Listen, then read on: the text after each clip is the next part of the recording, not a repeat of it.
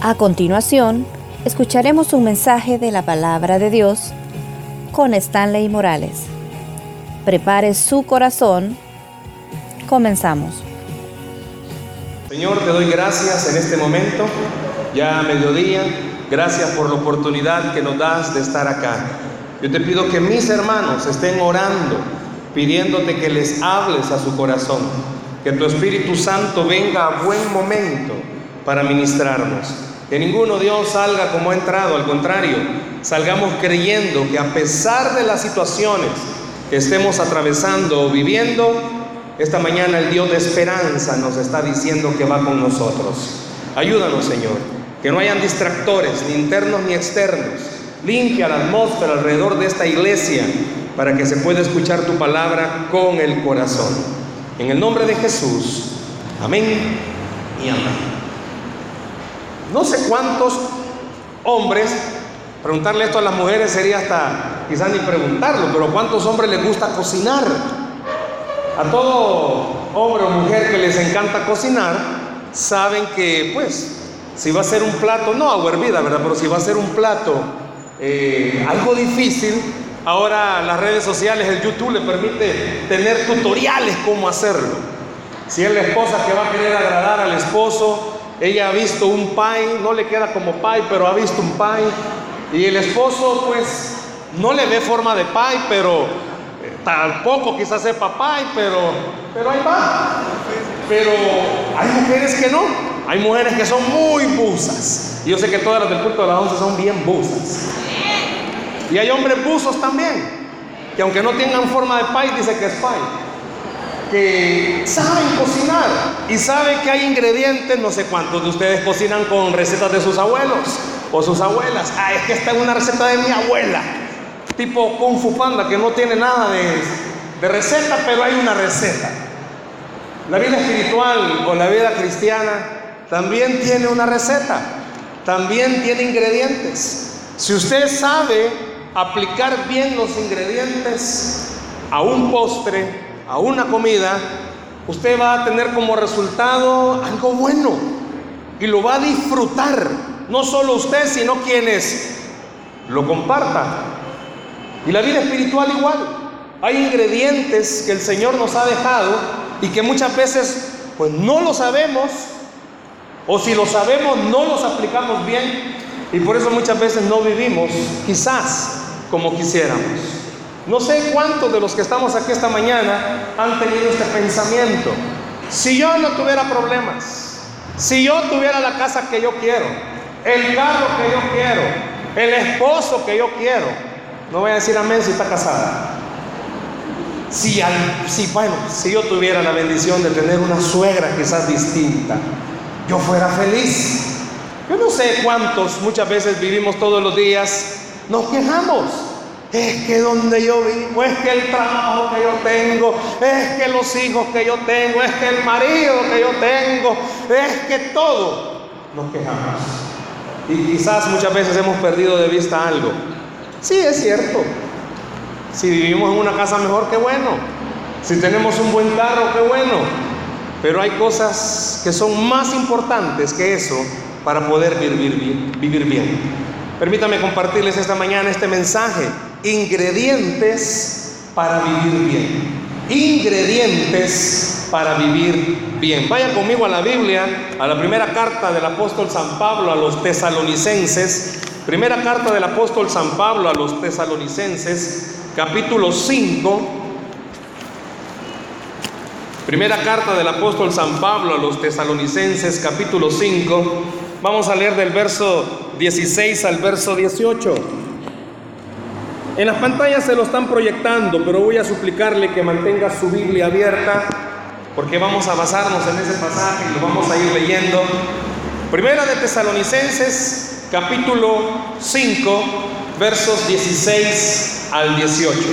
Primera de Tesalonicenses, capítulo 5, versos 16 al 18. Ingredientes para vivir bien.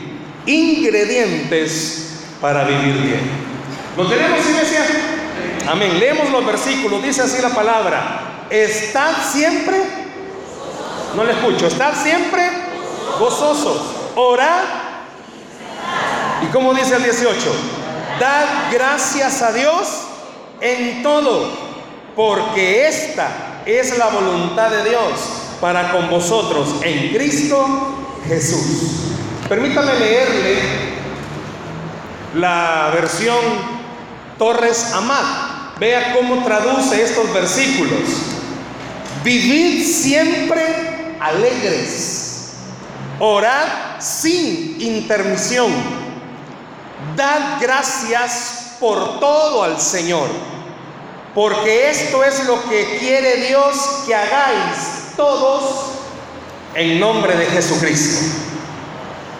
Esta carta a los tesalonicenses, escrita por el apóstol Pablo, de acuerdo a la historia, dice que fue escrita ya por el año 51 después de Cristo. Y esta iglesia de Tesalónica era una iglesia joven que estaba creciendo. Iglesia fundada por el mismo apóstol Pablo en su segundo viaje misionero. Una iglesia que estaba creciendo, que iba poco a poco creciendo. Y el apóstol Pablo lógico, como padre espiritual de esa iglesia, su corazón estaba contento porque estaba viendo una iglesia crecer. Es como cuando usted ha visto a alguien aceptar a Jesús y lo está viendo crecer poco a poco, usted se alegra porque sabe de dónde viene. Y el apóstol Pablo cuando escribe esta carta, los primeros cuatro capítulos, habla acerca de ciertas instrucciones lógicas necesarias que tenía que recibir la iglesia. Pero también el apóstol Pablo sabía la vida que a la iglesia le estaba esperando.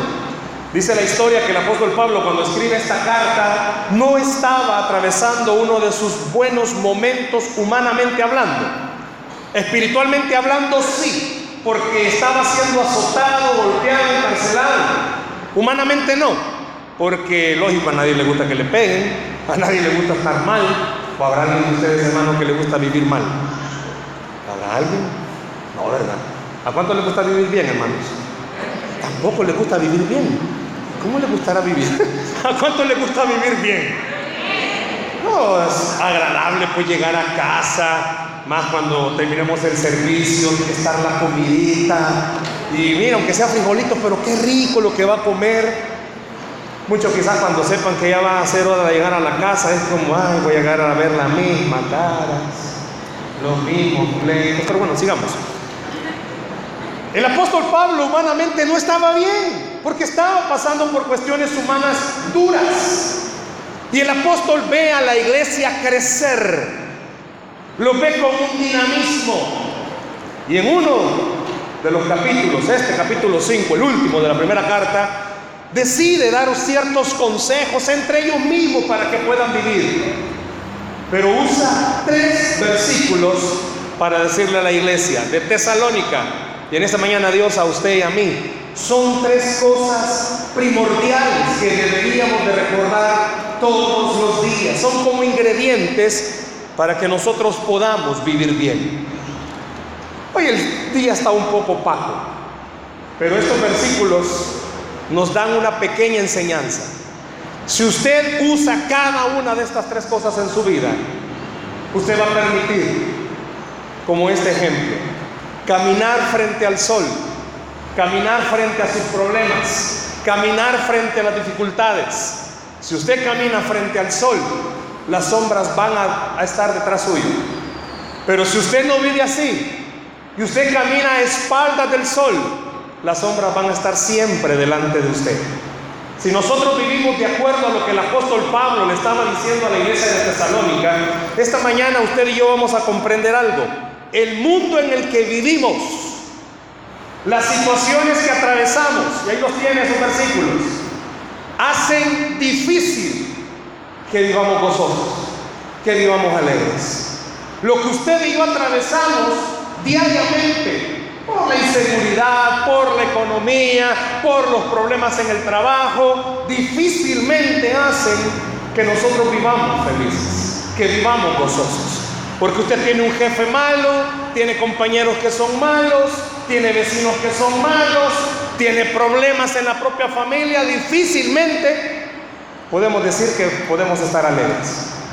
Pero también Los problemas que usted tiene, las deudas, las situaciones de salud, problemas de relación, muchas veces la esposa con el esposo o viceversa, o padres con hijos, hacen difícil que tengamos una vida de oración constante, que estar orando, porque la mente no está en ese momento, decimos, para poder estar orando. Y seamos honestos, lo que usted y yo vivimos o tenemos por problemas, vemos nuestra realidad. Usted tiene un carro, hermano, que hay que empujarlo cinco horas para que al día siguiente medio arranque. Usted tiene una casa que quizás se está cayendo. Quizás usted tiene un trabajo donde todos los días lo amenazan y le dicen, si usted no llega a la meta lo quitamos, si usted no llega a la meta lo quitamos. Difícilmente usted puede quizás sentarse en su trabajo y decir, gracias a Dios. ¿Cómo es posible entonces que el apóstol a la iglesia de Tesalónica le esté diciendo, estén alegres, oren siempre y den gracias? Porque el apóstol Pablo le estaba recordando algo, que es una verdad que usted y yo necesitamos recordar. En este mundo, a pesar de todas esas cosas, no estamos viviendo solos. Porque el Señor Jesús dijo estar con nosotros todos los días hasta el fin. Y el apóstol Pablo estaba recordando a la iglesia justo en el momento donde el carro se te quede. Iba solo, humanamente, pero ahí va el Señor de tu lado. Quizás llegaste a tu casa y tenés los mismos líos. Su esposo no ha cambiado, peor se está poniendo. Pero no está sola. El apóstol está usando estos tres versículos para recordar algo. Humanamente difícil estar gozoso. Pero si yo recuerdo que Dios va conmigo, yo puedo permitir que el Espíritu Santo ponga gozo en mi vida.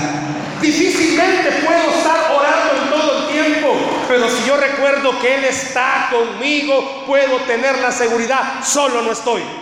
Hay un compañero fiel que va a orar conmigo.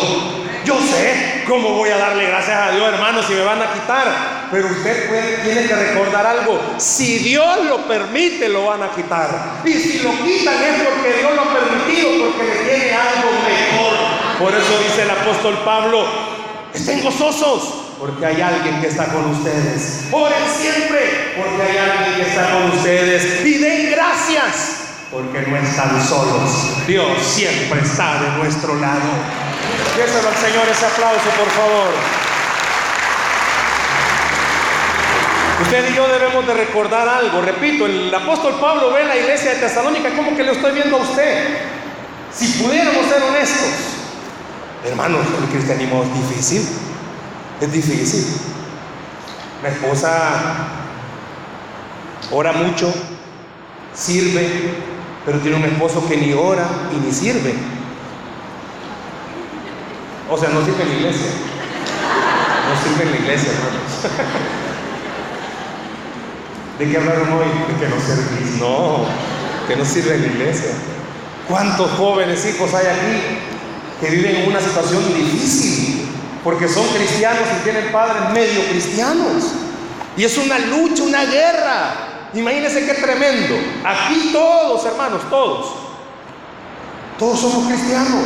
Pero en la calle, en la casa, a veces se nos olvida como cristianos.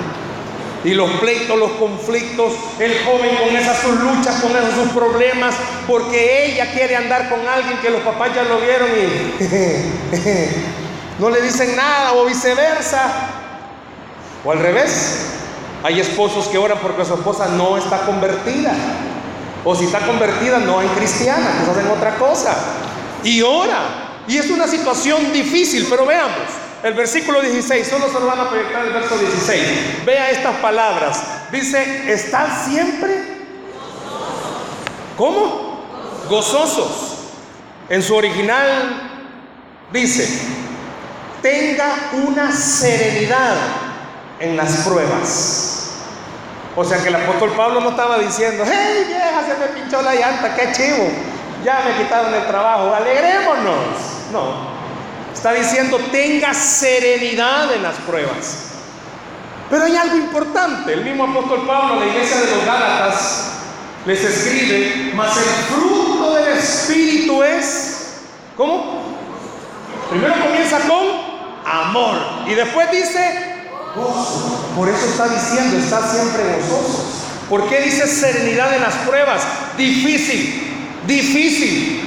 Que usted ante una situación pueda estar tranquilo si le acaban de pegar en el carro. Yo no sé cuántos de ustedes acaban de chocar y se baja y tranquilos, tranquilos. No sé cuánto hermano conductor habrá aquí que se le atraviesa otro carro y usted en vez de dejar que salga la bestia que llevamos dentro, tranquilos. No creo. La mayoría quizás somos bien impulsivos. Pero vámonos un poquito más allá. Usted sabe que están haciendo recortes en su trabajo. ¿Usted cómo puede estar gozoso si ya sabe que van por antigüedad? Y acaban de quitar al que tiene 38 años. No lo han quitado usted porque usted tiene 37. Imagínese cómo puede estar gozoso todos los días. Vieja, hoy puede ser el día que me despidan. Lucha. No sé cuánto puede levantarse así. No, el apóstol no está diciendo eso. El apóstol está diciendo, Ustedes cuando aceptaron a Jesús fueron sellados por un espíritu. Y ese espíritu está trabajando en ustedes un fruto. Y parte de ese fruto se llama gozo. ¿Y qué significa? Que el que no es cristiano, escuche, está bueno que se abata, está bueno que reniegue, está bueno que haga berrinche. Pero el que es cristiano, le está diciendo el apóstol Pablo, Déjese controlar por el Espíritu. A usted se lo pueden en su casa. Los, sus hijos saben que usted es bélico. Sus hijos saben que usted, hermana, de cuando le agarra feo. Pero cuando se deja controlar por el Espíritu, no sé si le ha pasado, mamá, te sentí bien. Claro, sus vecinos ya se lo pueden a usted cuando saca el carro, hermano, quítese quien pueda.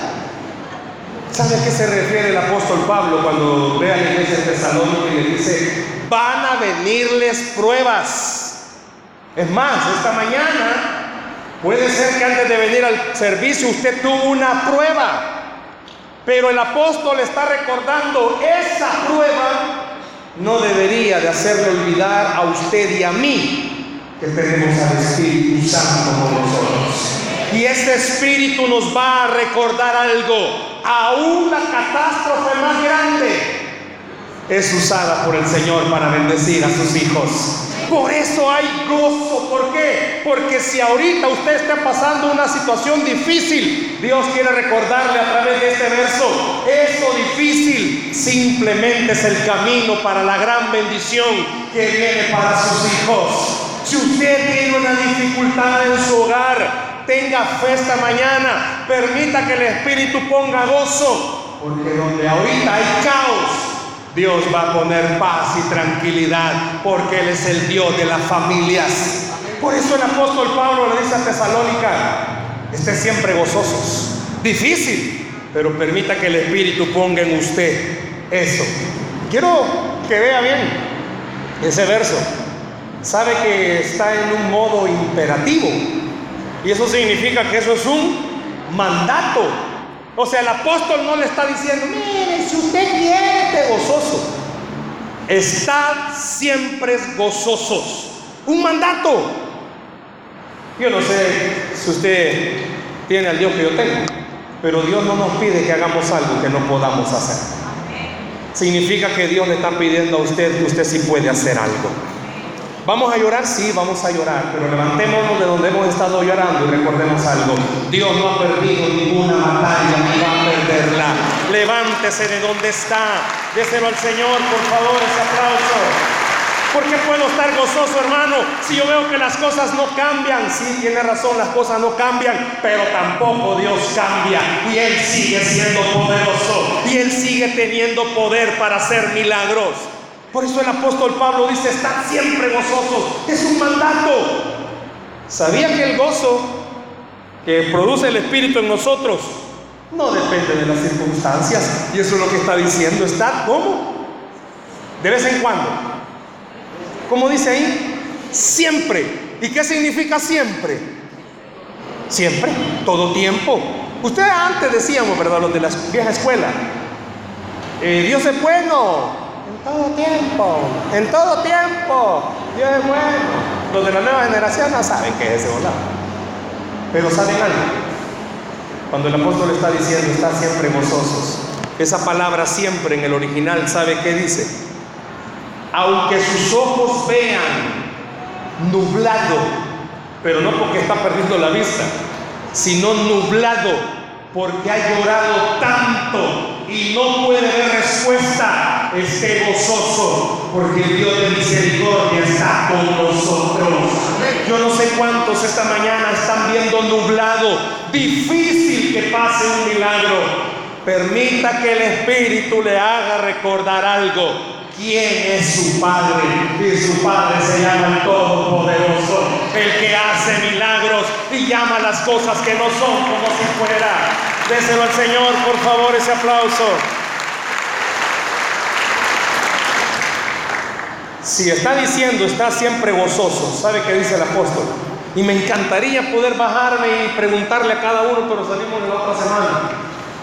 ¿Sabe qué significa estar siempre gozosos? Vea su situación actual. Esposa, no va la mano, pero esposas que están acá y que tienen un matrimonio difícil, o esposos que tengan un matrimonio difícil, o hijos que estén viviendo en un hogar difícil, o cualquiera de ustedes que esté atravesando una situación difícil, económica, salud, alguna adicción que le está costando dejar, dice el apóstol, fíjese, el mundo le dice a usted, no vas a salir de eso. Y su corazón comienza a creerlo. Y comienza su estado de ánimo a estar mal. Sabe que mañana es lunes que va a trabajar. Y que va a ir a ver a su jefe que huele a Satán. Sabe que mañana es lunes, que tiene compañeros que le están cerrochando el piso. ¿Y cómo va a estar gozoso? Sabe que su economía está quebrada y ya comienza la semana y no tiene para pagar. Sabe que su hogar está desquebrajado. ¿Cuánto papá está acá que está con sus hijos en adicciones? Uno no llegó anoche porque hasta hoy en la mañana lo fueron a dejar. Otro se ha ido. Tantas situaciones. Y el apóstol es como que nos viera esta mañana y nos dijera, así como está usted ahorita, Dios le manda que esté gozoso. ¿Sabe por qué? Porque cuando usted permite que el Espíritu ponga gozo en usted, ¿sabe qué está haciendo? Demostrando que usted tiene fe, que aunque mis ojos no ven, mi corazón sí cree algo. Dios es el que tiene la última palabra y Él siempre tiene la mejor para mi vida. Si usted puede ver su situación actual, me encantaría que usted hiciera para sí mismo. Está siempre gozoso. ¿Por qué? Porque su esperanza no viene de nadie más que del Dios eterno. Y no Nehemías lo dice, porque el gozo de Jehová que es nuestra fortaleza. Usted no puede levantarse. Su estado de ánimo a veces anda todo cabizbajo. Ok, a partir de ahora el Señor le quiere recordar algo como Pablo a la iglesia de Tesalónica. Su gozo no depende que todas las cosas estén bien. Su gozo depende que Dios sigue estando en su trono y de ahí no se ha movido ni se va a mover está siempre gozoso Pero vea el verso 17. Primero el apóstol da el primer ingrediente. Esté siempre gozoso. A pesar de la situación, esté siempre gozoso. Pero vea el verso 17. ¿Qué dice el verso 17? Ahí se lo vamos a poner. Orar sin cesar. No está diciendo el apóstol, vayan, ciérrense, ya no van a volver a tener vida y solo van a pasar orando 24/7. No, no es esa la expresión que está en el original, sino que dice que en las pruebas no deje de orar. Y aunque se venga más fuerte, no deje de orar.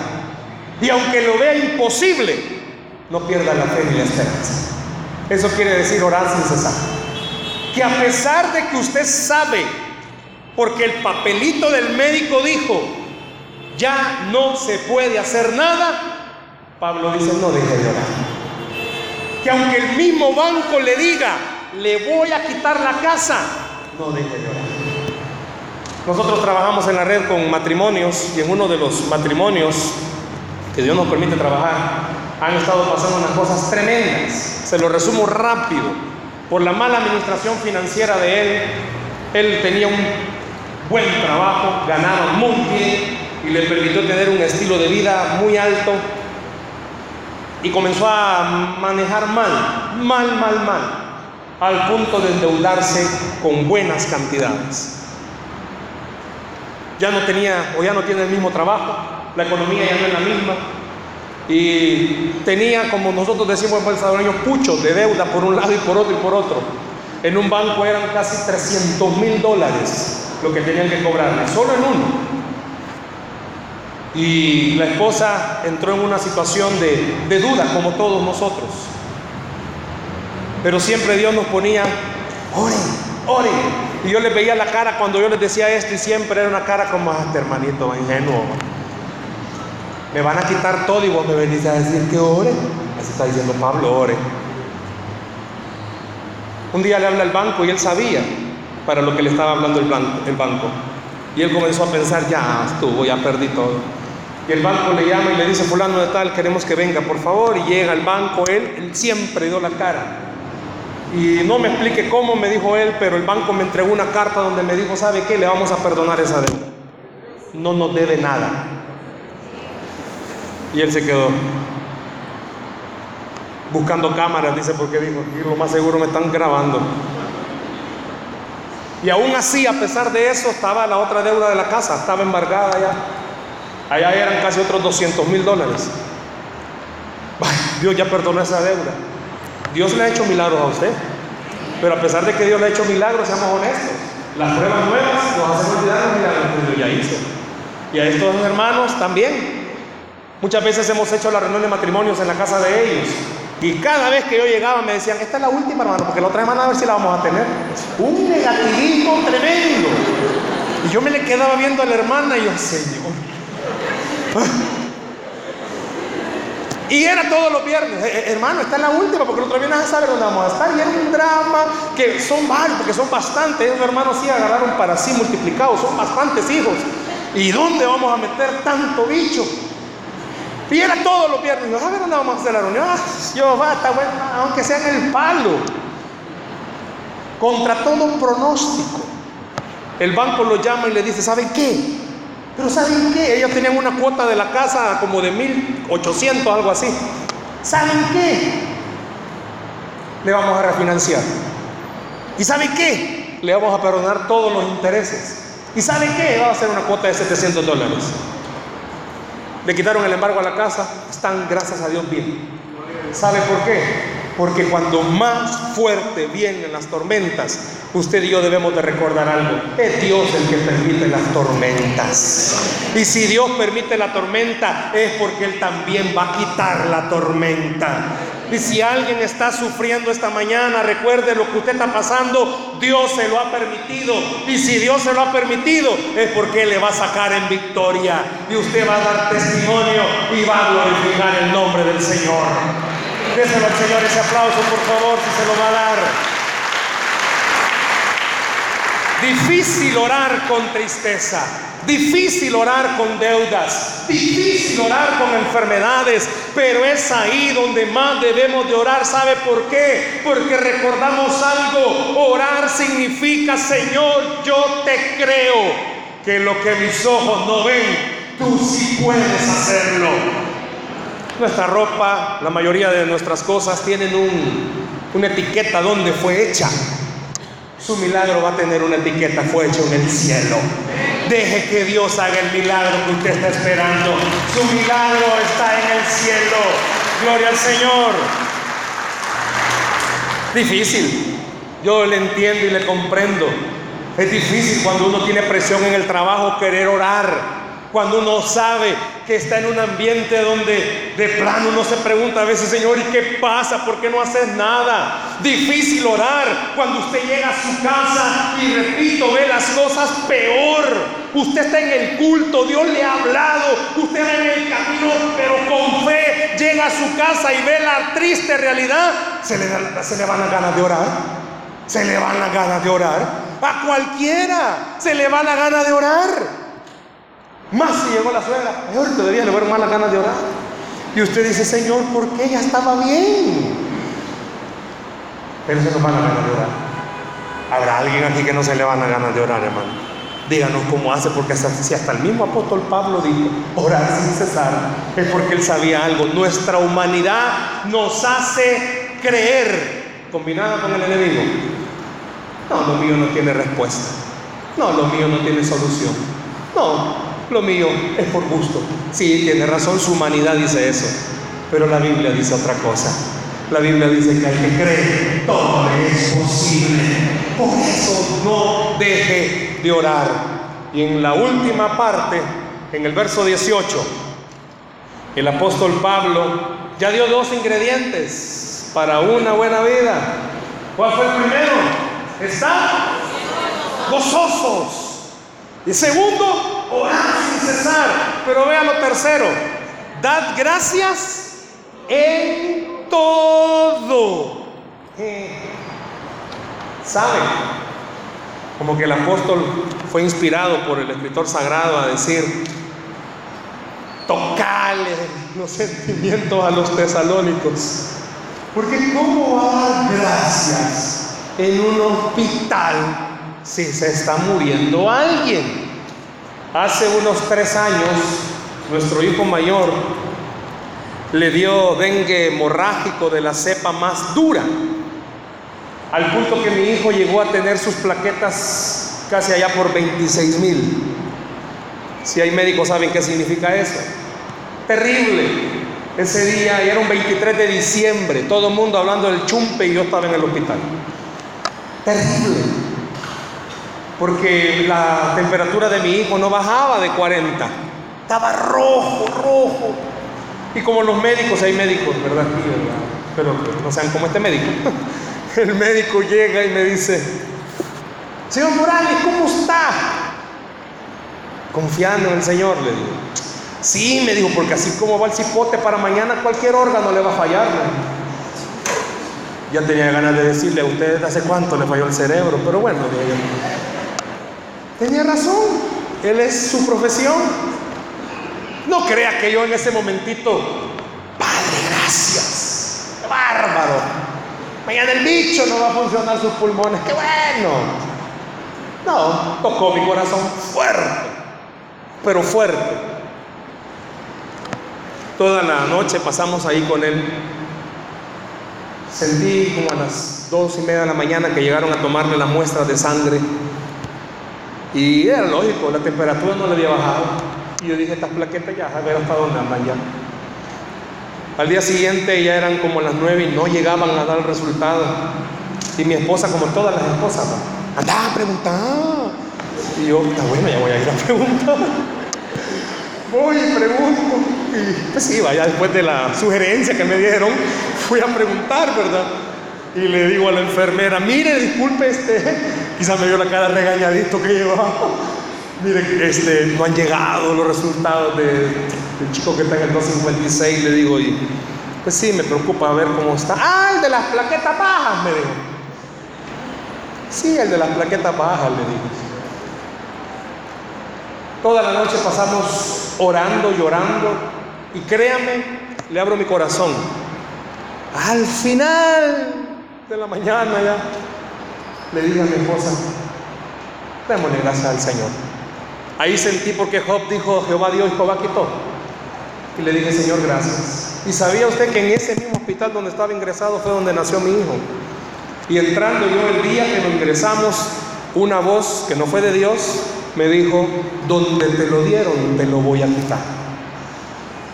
Yo no le había dicho a mi esposa eso, ¿verdad? Y estaba toda la noche orando con eso. Cuando la enfermera saca el papel y estaba en rojo los números, yo dije, ya estuvo, Señor. Porque mi hijo estaba sedado. Me mira y me dice, no, me cambia la cara, me dijo. Las tienen 116 mil. ¿Sabe por qué? Porque dar gracias significa, yo ya no puedo pero Él sigue con todo el poder haciendo milagros. Yo no sé si esta mañana, a esta hora ya, alguien de los que están aquí pueden ver su situación y decirle, Señor, gracias, porque yo ya topé, pero tu poder no tiene límites. Gracias, porque eres un Dios bueno, un Dios grande. Y oiga esto, el Dios del que estoy hablando está vivo y sigue reinando y sigue gobernando. Es difícil dar gracias. Estaba hace unos días, tuvimos que hacer un viaje de emergencia, mera emergencia. Mi suegra, mi suegro, hace unos dos años murió con un cáncer terminal. Y ahora mi suegra está con insuficiencia renal, grado 4, diálisis tres, tres veces a la semana, pasa todo el día. ¿Se imagina cómo estará emocionalmente mi esposa? Pues teníamos que hacer un viaje porque a ella le habían dejado unas vitaminas que en Estados Unidos cada frasco de 100 pastillas vale 130 dólares. Y el médico dijo que había que comprarle 10 de un solo por la diálisis. Y oramos. Dijimos, bueno Señor, si lo hiciste con mi suegro, lo harás con mi suegra. Hablando con amigos, nos dicen, ¿cuáles son? Tales. Ah, la San Nicolás las tiene a 7.85 el frasco de 100 pastillas. ¿Qué? Sí. Ah, bueno, el Señor abriendo camino. Estaba el vuelo para que mi esposa fuera, pero justo era cierre de mes del trabajo y no le dieron permiso. Usted sabe que un boleto no se puede cambiar para otra persona, pero Dios hizo que cambiaran el boleto a mi nombre. ¿Por qué? Porque Dios está en control de las cosas. Llegamos, mi suegra mal, porque justo el día que yo llego el enfermero le hizo una mala praxis y donde tiene el catéter para la diálisis metió mal la aguja y el brazo inflamado y morado. Mi esposa me habla y me dice, ¿cómo ves a mi mamá? ¿Y cómo le voy a decir que la voy a ver? Ah, oh, aquí estamos. Está sentado, me dijo. Esas palabras, usted sabe, está sentado no significan algo bueno. ¿Qué pasó? Acaba de explotar la cocina en la casa. Y cuando me dijo eso dije, ¿qué pasó? ¿Dónde están los niños? Dios hizo que solo explotara la cocina. Viendo a mi suegra, oyendo lo de la explosión, créame que me, vio mi suegra y me dijo, ¿qué tenés, hijo? Nada, le dije. En su enfermedad y en su crisis en la diálisis me dijo, sea lo que sea, acordarte que si Él me tiene así, es porque me va a dar victoria. Le digo a mi esposa, tranquila, Dios sabe lo que va a hacer. Cuando regresé, Dios fue el que puso en mi corazón, Dios sabe lo que va a hacer. Alguien se dio cuenta y me dijo, hermano, ¿qué te pasó? Ah, mi esposa quería quemarme, pero yo no estaba en la casa. Se equivocó del día que yo no estaba. Literalmente nos dieron una cocina nueva. ¿Sabe por qué? Porque Dios tiene control de todas las cosas. Si usted le da gracias al Señor, déselo al Señor si se lo va a dar. Si usted le va a dar gracias a Dios, usted tiene que recordar esto. Dar gracias ha vuelto una carga para usted y para mí. ¿Sabe que la palabra gracias que aparece en este versículo 18 viene del latín? Pero se lo van a poner ahí. Viene de este latín, gratitud. Ahí se lo van a poner. Tengamos fe. Tengamos fe, en este momento. Demos gracias porque van a ponerlo. Gratitud. Sigamos teniendo fe. Gratitud. La palabra gracias viene del latín gratitud. Y esta es una combinación de dos palabras. ¿Por qué quería que se la proyectaran? Tengo fe que lo van a proyectar. ¿Por qué quería que lo proyectaran? Para que vieran por qué gratitud es importante que usted y yo lo veamos viene de la combinación de dos palabras. La primera es gratus. ¿Y sabe qué significa gratus? Agradecido. Y la otra palabra es todo. Y todo es una, oiga esto, cualidad. ¿Sabe que el apóstol Pablo estaba diciéndole a los cristianos de Tesalónica? Tiene que ser una cualidad suya. De gracias que la gente lo vea, que sus hijos lo vean, que su familia lo vea, que usted da gracias. Porque dar gracias, sabe, no solo es una cualidad, sino que es recordar algo. Mi vida está en las manos de Dios. Y si usted da gracias significa Dios no se ha equivocado. Aún lo más duro es de bendición para mi vida. Aún lo más difícil es de bendición para mi vida. Por eso quería que viera esta palabra, gracias. Porque a veces nosotros solo damos gracias cuando tenemos lo que queremos. Si yo tuviera la casa que yo tuviera, fuera feliz. Si yo tuviera el carro que yo quiero, fuera feliz. Si yo tuviera la familia que tengo, yo fuera, que quisiera tener, yo fuera feliz. Pero Dios me está diciendo en esta mañana, no, tú tendrías que ser feliz porque te vas al cielo, porque te da dado vida eterna. Tú tendrías que ser feliz porque tienes al poderoso de Israel de tu lado. Tú tendrías que ser feliz porque usted, hermano, y yo nos diferenciamos de los que no son cristianos. ¿En qué? En que nosotros sí tenemos esperanza. Su gratitud tiene que venir de algo. Usted tiene esperanza. Sus hijos tienen esperanza. Su familia tiene esperanza. Su economía tiene esperanza. Nuestra economía, hermano, no depende de una empresa, ni que le suban o le bajen a los precios. No depende de los gobiernos, depende de Cristo Jesús. Nuestra economía depende de Dios de los cielos. Déselo a él el aplauso, por favor.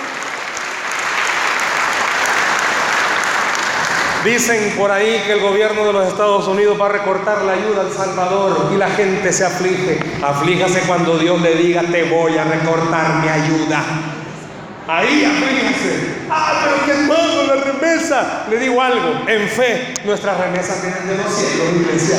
Él es el dueño del oro y la plata. Y en ese banco celestial, ahí hermano, no hay cambios. Ahí siempre está lo necesario para sus hijos. Yo no soy feliz. Usted no debería de ser feliz porque, mira, aunque sea un carro viejito, pero es una bendición que Dios nos ha dado. ¿Sabe que la gratitud nos quita la venta de los ojos? Porque cuando no somos agradecidos nos quejamos por lo que no tenemos, pero no agradecemos por lo que sí tenemos. Ve a su esposo, todo chueco, pero véalo. Dele gracias, está chocadito ya, pues si la vida ha pasado en él, va, pero dele gracias. Ve a sus hijos, quizás usted no tenga los hijos perfectos.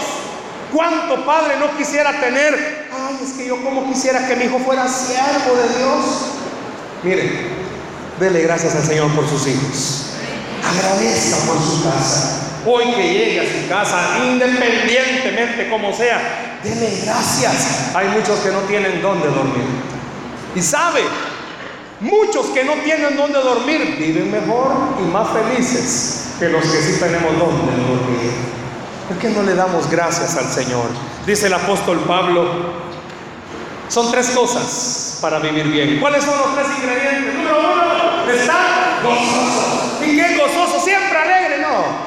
Estar tranquilo en las pruebas recordando algo. ¿Quién está dentro de mí? Número dos, orar sin cesar. ¿Qué significa? Que a pesar de la situación, yo siempre me mantenga en oración. Y número tres, ser agradecido. Dice el apóstol Pablo, hagan estas tres cosas. Sean siempre personas gozosas, sean siempre personas que oren, sean agradecidos. Muchas veces nosotros nos hemos dejado llevar por el ambiente de la sociedad.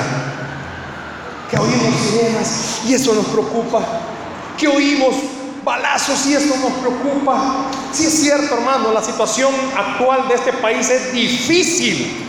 Es difícil. Y muchas veces lo que vivimos se nos hace que perdamos la noción del tiempo. Quiero terminar con esto. No sé si usted alguna vez había oído de la hipoxia cerebral. ¿Saben qué es la hipoxia cerebral? La hipoxia cerebral es cuando deja de llegar oxígeno al cerebro. Cuando una persona ya no recibe oxígeno, eso se llama hipoxia cerebral. ¿Y eso qué tiene que ver, hermano? Ah, que los síntomas de la hipoxia cerebral son, la persona se vuelve distraída, no sabe ni siquiera dónde está, tiene problemas para discernir y pensar bien pero también los movimientos de estas personas son todos descoordinados, no saben para dónde agarrar.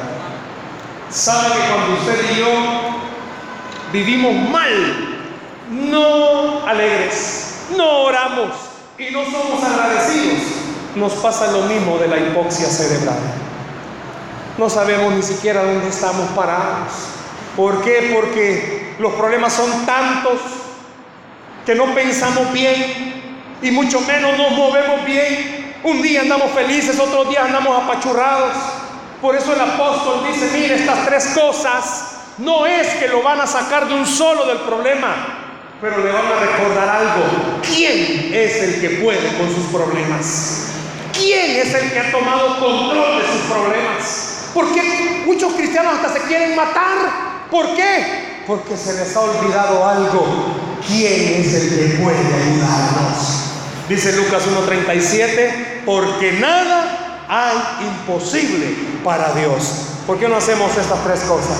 Comencemos a partir de hoy a ser personas alegres, gozosas. Comencemos a orar en todo tiempo y comencemos a dar gracias. Dice la Biblia que al que cree, todo le es posible. Denle un aplauso al Señor, por favor, en esta mañana. Denle un aplauso al Señor, por favor. ¿Cuántos esta mañana estamos necesitando el consuelo de Dios para poder recordar que en nuestra situación hay alguien que tiene la solución? ¿Por qué no cierra sus ojos ahí donde está, por favor? Yo quiero pedirle que cierre sus ojos ahí donde está.